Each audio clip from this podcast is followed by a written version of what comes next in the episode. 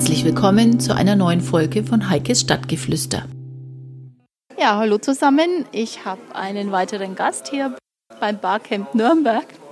Und zwar ist Birte Frei bei mir. Sie, ist, ja, sie arbeitet bei der Agentur Quäntchen und Glück. Ist das richtig so? Hallo. Ja, das äh, stimmt so, genau. Und was macht ihr da so konkret? Wir machen alles rund um das Thema Online-Kommunikation. Also von Webseiten bis hin zu Social-Media-Strategien machen wir eigentlich alles. Schwerpunkt ist bei uns immer, dass wir alles kommunikativ denken, aus der kommunikativen Ecke. Kommt daher, dass die Gründer der Agentur, zu denen ich auch gehöre, alle zusammen Online-Journalismus studiert haben. Und deswegen äh, liegen uns die Inhalte immer sehr am Herzen. Jetzt hast du eine Session hier gehalten in Verbindung mit dem neuen Tag Weiten, die sich jetzt neu aufstellen wollen. Das Thema war die Zukunft des Journalismus. Finde ich mega spannend. Wie kommst du auf das Thema? Der neue Tag ist ein Kunde von uns, die sich an uns gewandt haben, weil sie eben genau das suchen. Ne? Also junge Leute, die, ähm, die weiterdenken, die Online-Journalismus denken, die ja, die Zukunft von Journalismus denken. Und sie haben jetzt für sich selber erkannt, wir müssen da was machen, wir müssen jetzt losgehen. Wir haben eigentlich schon zu lange nichts gemacht. Los geht's und haben uns deswegen dazugeholt und jetzt gehen wir das gemeinsam an. Wo siehst du die großen Veränderungen im Journalismus? Ja, leider sehe ich gerade in Deutschland zu wenig große Veränderungen im Journalismus. Also ich finde es erstaunlich, wie lange gerade die großen Verlage schon verharren in dem, was sie tun. Also es gibt schon, denke ich, hier und da erste Ansätze, gerade bei Verlagen, wo man es nicht vermutet hätte, wie Springer, die schon vorausgehen, die zum Beispiel Printartikel komplett verkaufen und ganz auf digital setzen. Das ist schon so ein Trend in der Richtung, der aber insgesamt in der deutschen Verlagswelt noch nicht ganz so angekommen ist. Wo siehst du die großen Schwierigkeiten? Großen Schwierigkeiten im Journalismus im Moment ist vor allen Dingen das Thema Finanzierung. Ich denke, dass viel zu wenig Geld für guten Journalismus ausgegeben wird. Damit meine ich jetzt nicht nur den Endnutzer sozusagen, also denjenigen, der ähm, dann die Zeitung kauft oder der das Online-Angebot wahrnimmt von der Zeitung, sondern auch von den Verlagen aus. Also es wird sich beschwert, dass Dinge nicht, nicht mehr funktionieren, wie sie jahrzehntelang funktioniert haben, aber es wird auch kein Geld in die Hand genommen, um neue Wege auszuprobieren und innovativ zu arbeiten. Und das ist der Punkt, ja. Hast du das Gefühl, dass ein Umdenken bei den Journalisten selber, wie man jetzt mit den neuen Gegebenheiten umgeht, eingesetzt hat oder vermisst du das eher? Ja, das ist sehr unterschiedlich. Also ich habe häufig das Gefühl, dass äh, wieder auf Deutschland bezogen Online-Redaktionen immer noch sehr stiefmütterlich behandelt werden. Dass Online-Redaktion in Deutschland häufig bedeutet, wir setzen Printartikel aus der Zeitung online oder wir kopieren Agenturmeldungen von der Presseagentur und schreiben noch den Teaser um und stellen das online und das ist dann Online-Journalismus. Und dann wird sich gewundert, dass darüber nichts passiert, dass ähm, kein Geld reinkommt über Werbeeinnahmen und so weiter. Und ja, das ist äh, für mich auch ein Punkt. Also und zu diesem, was man so nach außen sieht, sage ich mal, als Konsument von der Zeitung oder von der Online-Ausgabe, kommt ja zudem auch noch die Art und Weise des Arbeitens. Ne? Also auch für einen Printredakteur kann ja Internet noch viel mehr leisten. Also man kann äh, online wahnsinnig gut heutzutage Sachen recherchieren, wenn man weiß wie. Man kann äh, unheimlich gut Fact-Checking betreiben, wenn man weiß wie. Und man kann unheimlich gut auf eigene Themen stoßen ja? und dann eben Themensetting äh, betreiben. Und das muss man aber auch wollen und das muss man auch angehen, das muss man auch erstmal können. Und da setzt ihr dann mit eurer Agentur an und, und leitet an? Ja, richtig, genau. Genau in dem Bereich machen wir dann Workshops, vermitteln das, was wir im Studium gelernt haben und was wir auch so tagtäglich machen und zeigen ähm, Grundlagen, aber auch natürlich für Fortgeschrittene, wie recherchiert man richtig. Das fängt an bei Sachen wie, ganz simplen Sachen wie, wie benutze ich Google-Suche richtig. Da gibt es ganz einfache Tricks mit Suchoperatoren, wie ich viel schneller und viel effizienter was finden kann. Und das sind eigentlich so Sachen, das ist schon für jemanden, der eigentlich mit Journalismus gar nichts am Hut hat, sondern für den normalen Benutzer das ist schon interessant. Aber natürlich für einen Journalist erst recht. Der sollte ja wirklich wissen, wie man recherchiert. Was könnte der einzelne Journalist beitragen, dass diese Entwicklung schneller vonstatten geht? Selber aktiv werden. Man kann auch als Journalist nebenbei noch zum Beispiel bloggen zu dem Thema, erzählen auf Veranstaltungen, wie sieht das in Redaktionen aus, sich umhören, sich Rat holen. Zum Beispiel bei so einer Veranstaltung wie hier, äh, dem Barcamp in Nürnberg, einfach mal die Leute ansprechen, die genau in dieser Webszene sind, die eben zu den Vordenkern gehören und fragen, hey, was macht ihr? Was ist gerade Trend? Was wollt ihr? Wo geht's hin? Was äh, wünscht ihr euch von eurer Zeitung? Und ja, ich denke, das wäre ein guter Weg. Ist aber jetzt hier beim Barcamp irgendwie kein einziger Journalist von weder Zeitung noch sonst wo. Wenn ich das jetzt richtig gesehen habe, ja, wie mache ich den Zeitungen schmackhaft, dass so eine Veranstaltung A einmal sogar berichtenswert wäre und B, ähm, ja, nicht nur berichtenswert, sondern inspirierend? Ja, das ist ein Problem, das gibt es nicht nur in Nürnberg, das ähm, Problem haben viele Barcamps. Ich glaube, dass gerade Barcamp ein Spezialfall ist, weil es sehr schwierig ist, jemandem verständlich zu machen, der noch nie was davon gehört hat, weil es so viel Neues in sich hat. Das ganze Format ist so ja, schwierig zu erklären dass schon, wenn man so eine Pressemitteilung dazu, sage ich mal, als Barcamp an die Redaktion schickt, da wahrscheinlich die Redakteure sitzen und grübeln und sich fragen, was ist das? Ist das jetzt nicht doch eine sehr Nischenveranstaltung? Sollen wir da wirklich drüber berichten?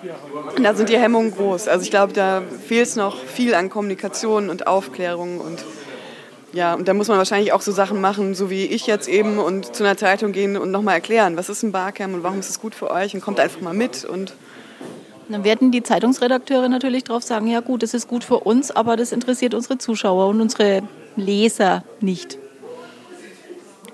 Weiß ich nicht, ob sie das noch sagen würden, wenn sie mal herkommen würden. ich glaube, in den einzelnen Sessions gibt es schon viele Punkte, die auch ähm, Leser interessieren würden. Ja. Also du würdest empfehlen, sie sollen einfach mal herkommen und gucken und damit auch ihre Leser und wenn es um, um Medienanstalten geht, Zuhörer, Zuschauer zu aktivieren, dann daran teilzunehmen. Ja, auf jeden Fall. Was wünschst du dir für die Zukunft des Journalismus ganz persönlich? Ich wünsche mir mehr Offenheit von den Verlagen und auch von den Journalisten. Also ich glaube, dass sich nur was ändern kann, wenn man wirklich von Grund auf offener wird für das Thema. Und das fängt für mich schon an bei der Entscheidung, wer wird Journalist sozusagen, also schon in der Ausbildung. Also ich, ich sehe das noch heute, das, also es wird immer oft gesagt, das hat so mit dem Alter zu tun und so weiter. Aber ich sehe das oft heute noch, dass junge Leute, die jetzt in Volontariat gehen zum Beispiel, nur im Kopf haben, ich will im Print publizieren. Und sich auch überhaupt nicht für die wirtschaftliche Seite interessieren von Journalismus überhaupt nicht ähm, an den Zusammenhängen interessiert sind. Die wollen eigentlich nur schöne Artikel über Kulturthemen schreiben und die in der Zeitung sehen. Und das ist für mich zu kurzsichtig. Also für mich, in meinen Augen, müssen Verlage in Zukunft mehr darauf achten, wenn sie Auszubildende einstellen, dass die wirklich auch gewillt sind, mitzugehen und diese Energie mitzubringen.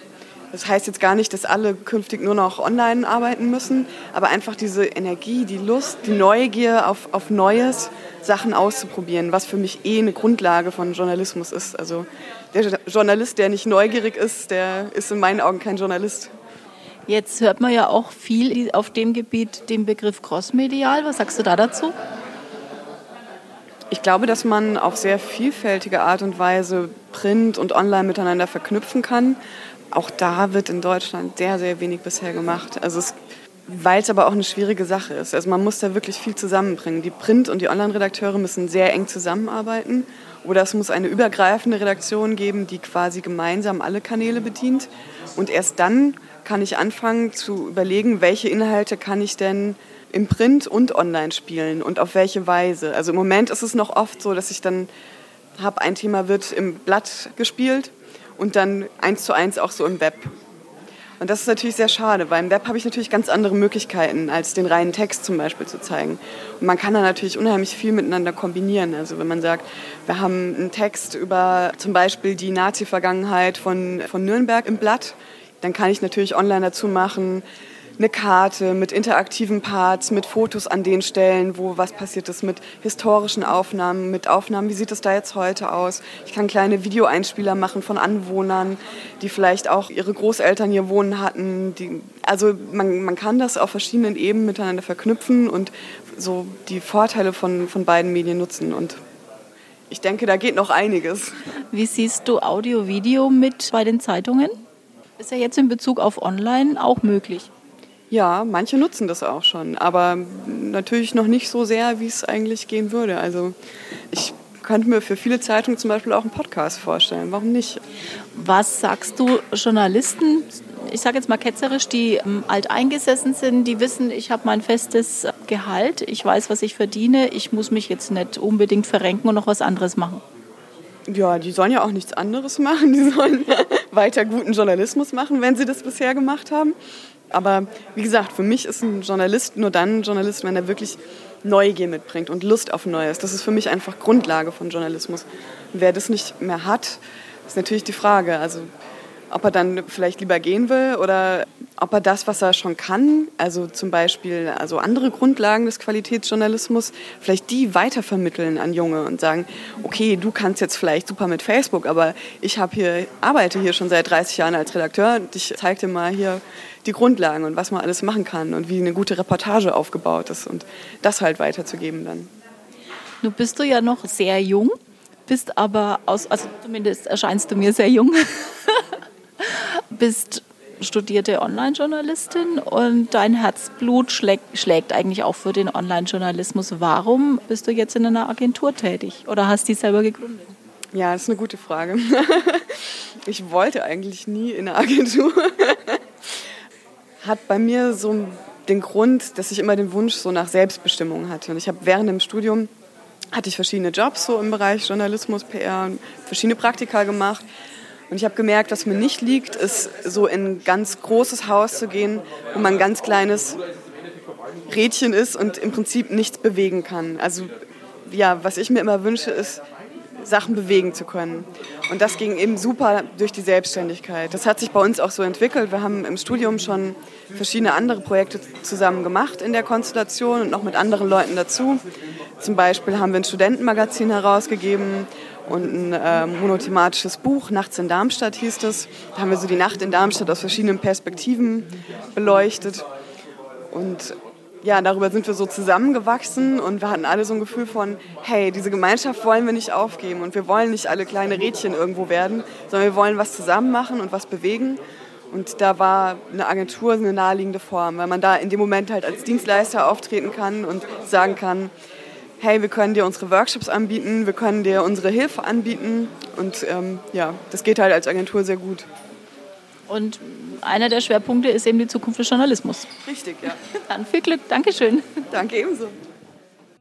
Das war's wieder von Heikes Stadtgeflüster. Ich hoffe, es hat euch Spaß gemacht und ich würde mich freuen, wenn ihr beim nächsten Mal wieder dabei seid. Tschüss.